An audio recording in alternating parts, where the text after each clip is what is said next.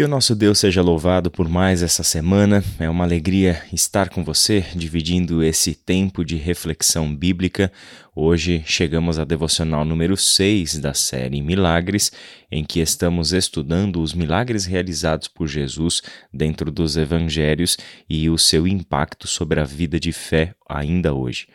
Hoje vamos ler o texto de Lucas, capítulo 5, do verso 1 até o verso 11 a palavra do Senhor diz assim: Certo dia Jesus estava perto do lago de Genezaré e uma multidão o comprimia de todos os lados para ouvir a palavra de Deus. Viu à beira do lago dois barcos, deixados ali pelos pescadores que estavam lavando as suas redes. Entrou num dos barcos, o que pertencia a Simão, e pediu-lhe que o afastasse um pouco da praia. Então sentou-se e do barco ensinava o povo. Tendo acabado de falar, disse a Simão: Vá para onde as águas são mais fundas, e a todos, lancem as redes para a pesca.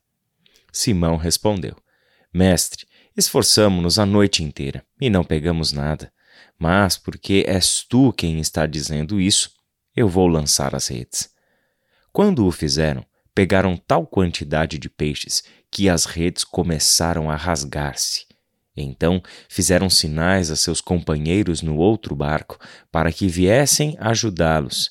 E eles vieram e encheram ambos os barcos ao ponto de começarem a afundar.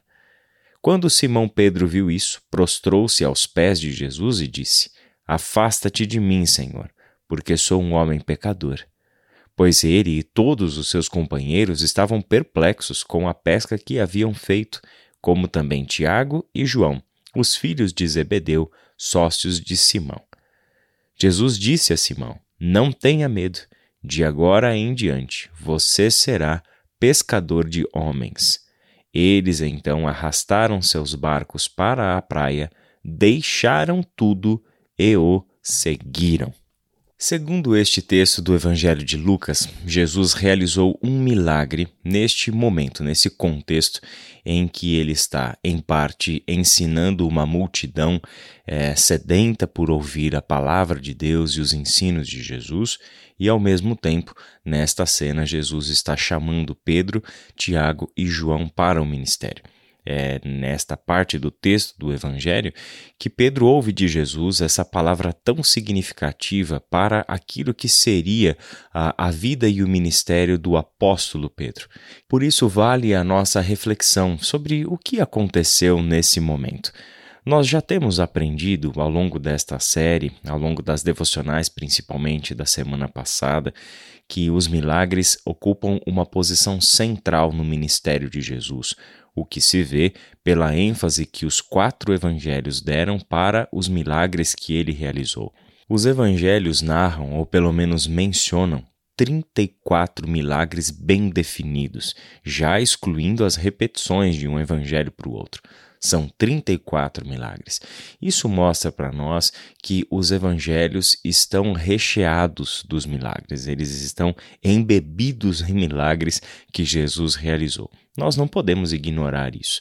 Não é porque o milagre talvez desafie a, a, mente moderna, que não possa ser cientificamente comprovado que Jesus fez tais coisas, enfim, dos céticos aos mais entusiasmados, os milagres apresentam alguns desafios, principalmente quando nós tentamos uh, validar ou invalidar os milagres realizados por Jesus à luz daquilo que é a nossa experiência hoje com o milagre. Certamente nós não estamos sujeitos a tantos milagres e à visualização de tantas coisas miraculosas, sobrenaturais, hoje, assim como foi naquele tempo do ministério de Jesus. Mas isso não significa que os milagres não existiram, tampouco significa que os milagres não existam mais. Nós estamos cientes, com toda certeza, de diversos relatos de milagres que pessoas experimentaram hoje. É certo que você, assim como eu, já tenha experimentado milagres do Senhor na vida. Assim como Pedro, Tiago e João e os demais discípulos e os demais que seguiram Jesus, pelo menos de longe, viram Jesus realizar naquele tempo. Agora, a pergunta que a gente faz é: qual é a natureza de um milagre? Um milagre, é, tecnicamente falando, ou seja, de acordo com que todos os uh, pesquisadores, todos os estudiosos do Novo Testamento que se dedicaram a, a, analisar sistematicamente todos os registros de milagres uh, presentes no Novo Testamento, ele é sempre encarado como resultado direto de um poder sobrenatural. Essa é a ideia principal de um milagre. Um milagre denota um fato sobrenatural, é algo que, de uma forma, transcende os acontecimentos comuns. Ele é encarado como resultado da atuação de uma vontade e de um poder que não é deste mundo natural, que não é deste mundo histórico como nós o conhecemos. Sabemos que nos evangelhos o milagre sempre é a realização do poder de Deus. É como se o milagre atuasse em uma linha divisora entre a ordem natural e a ordem sobrenatural.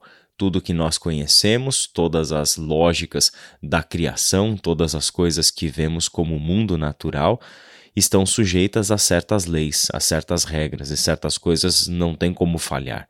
Se você tentar agora ir até um lago, uma lagoa, uma praia e andar sobre as águas, existem leis da física ordenadas na própria criação te impedem de ter êxito nesta tua empreitada de andar sobre as águas. No entanto, Jesus andou sobre as águas. Os evangelhos contam que até mesmo Simão, Pedro, andou sobre as águas, mesmo que por um pouco período período de tempo.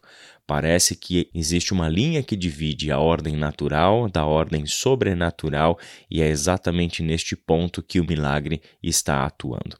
O que importa agora é olhar para esse texto e pensarmos qual é o resultado deste milagre. Nossos olhos podem olhar para cá e ver que o resultado desse milagre foi um tremendo lucro para aqueles pescadores. Jesus mostrou-se alguém que é capaz de fazer com que pescadores que não tinham pescado absolutamente nada durante toda uma noite, de repente pescassem tantos peixes que precisaram de ajuda de outros barcos para não afundarem. Tal era o peso dos peixes dentro daqueles barcos. Isso poderia ser visto pelas pessoas como: uau, achamos aquele homem que é a nossa galinha dos ovos de ouro. Será por meio do poder de Jesus que nós nos tornaremos os maiores empresários no ramo dos peixes aqui na Galileia. Só que não é exatamente isso o que Jesus quer fazer. E também não foi exatamente isso o que Tiago, João e Pedro que eram sócios, que tinham barcos, que tinham funcionários. Esses homens não encararam aquilo que eles acabaram de ver, aquilo que eles acabaram de ser, inclusive, o objeto da realização de um milagre. Eles não entenderam isso como uma oportunidade de lucro, não entenderam isso como um bem que acabava neles.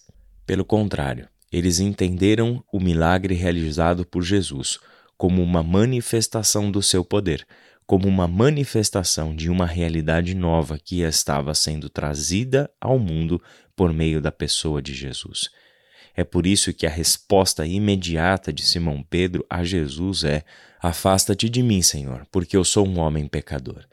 Ele e os demais ouviram e viram aquilo que tinha acabado de acontecer, e o texto termina dizendo que todos eles arrastaram seus barcos para a praia, repleto de peixes, que significavam dinheiro, que significavam lucro, que significavam prosperidade.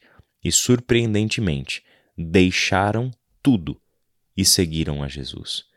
Ora, o milagre não era pegar os muitos peixes? E depois que pegaram os muitos peixes, qual é o sentido de deixar tudo para seguir Jesus? Esse texto nos mostra aonde está a prioridade, aonde Jesus alcançou na vida daqueles homens.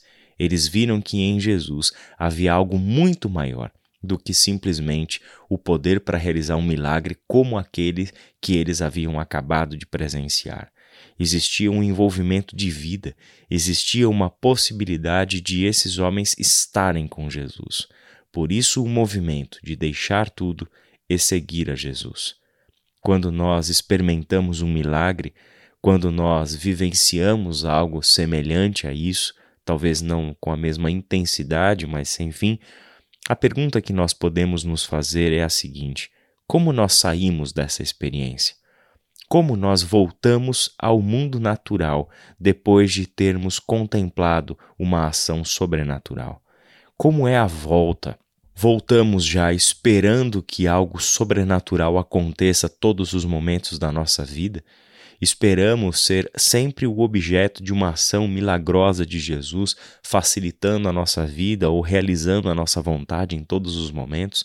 Ou será que, após contemplarmos um aspecto do sobrenatural, possamos voltar à ordem natural com uma mente renovada, com uma perspectiva nova, onde os limites, a linha que demarca o limite entre o natural e o sobrenatural, acabou de ser um pouco mais expandida, ou pelo menos encontramos uma brecha entre essa divisão do natural e do sobrenatural. A oração, a fé, a caminhada com Jesus e a possibilidade do mesmo Jesus que está vivo e atuante hoje realize no nosso meio coisas maravilhosas, extraordinárias, que mostram o poder régio do nosso Deus mostram a soberania do nosso Deus sobre todas as coisas. Que Deus abençoe o seu dia e até a próxima.